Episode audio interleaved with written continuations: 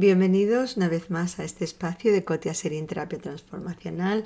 Como os acordáis, llevamos los dos podcasts anteriores hablando acerca de la importancia de imponer unos límites sanos.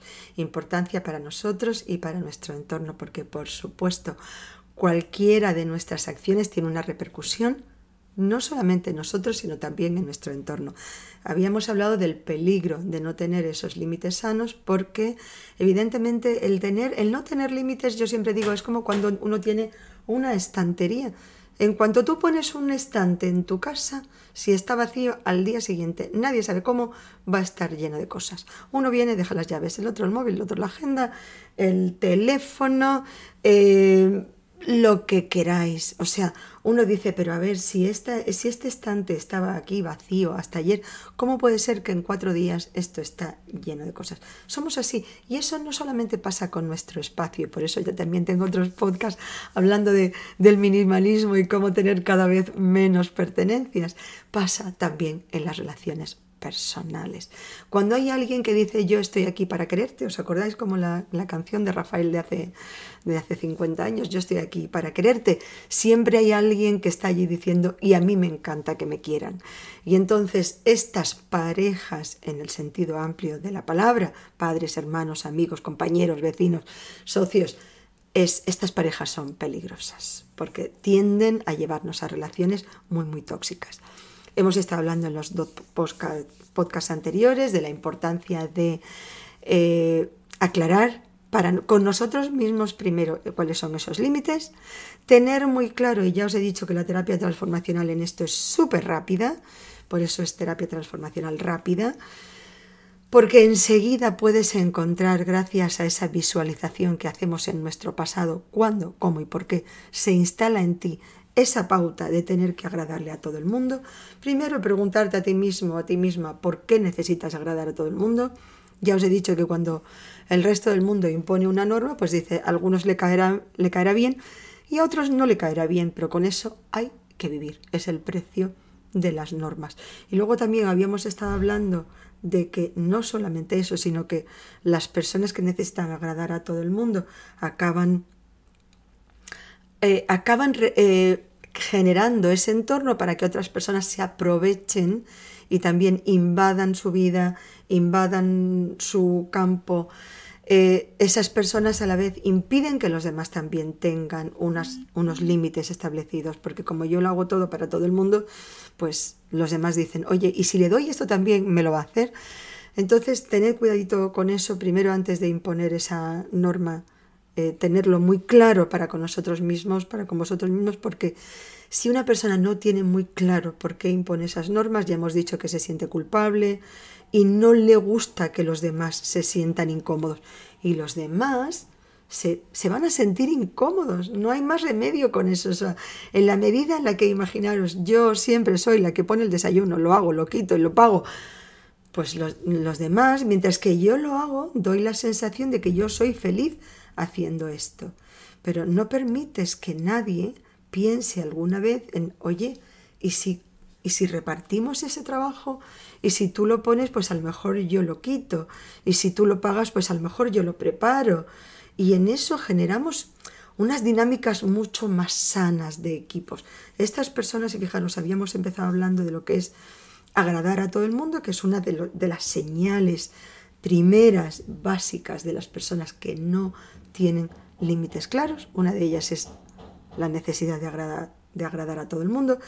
Y otra señal que vais a ver es que esas personas están fatigadas, están cansadas y no es casualidad, porque cuando cargas con mucho más de lo que debes, tal vez puedas, pero es que no tienes obligación.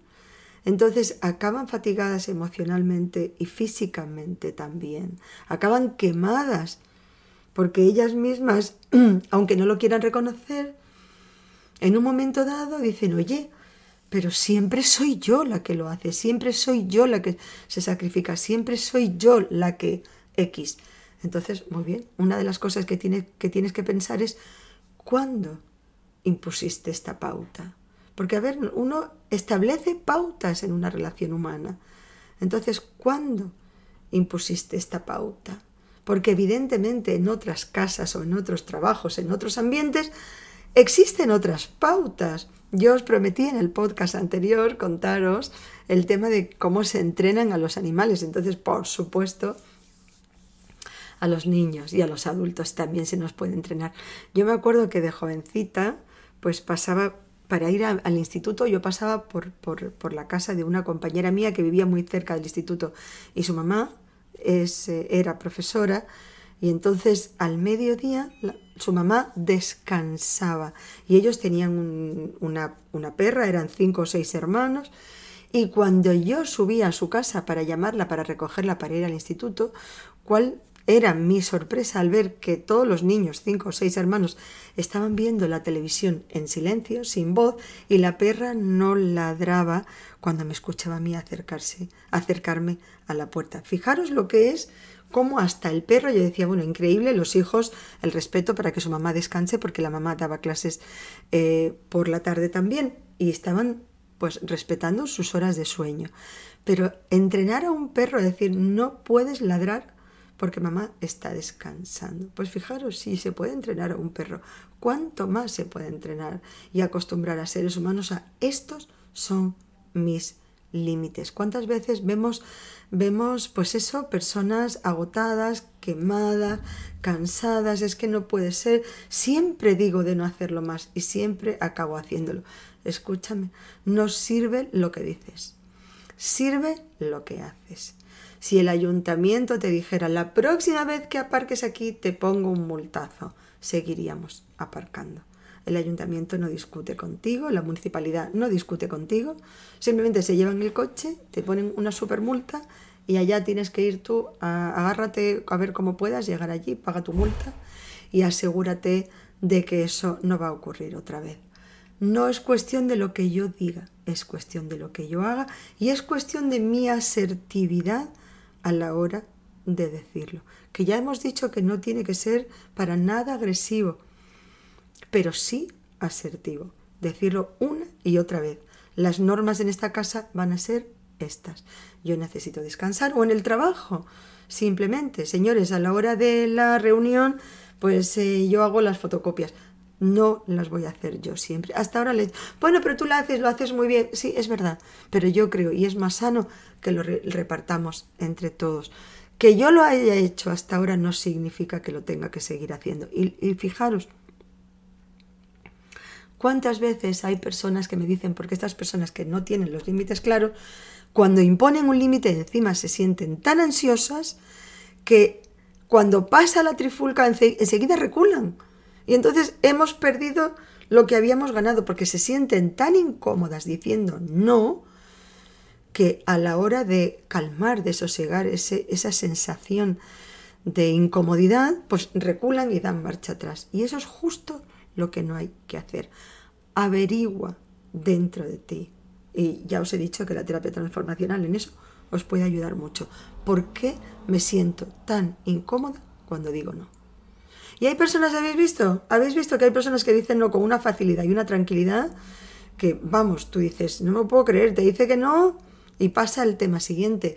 Bueno, pues a lo mejor no es que tenemos que aprender todo de, esta, de estas personas, pero hay personas que saben decir no.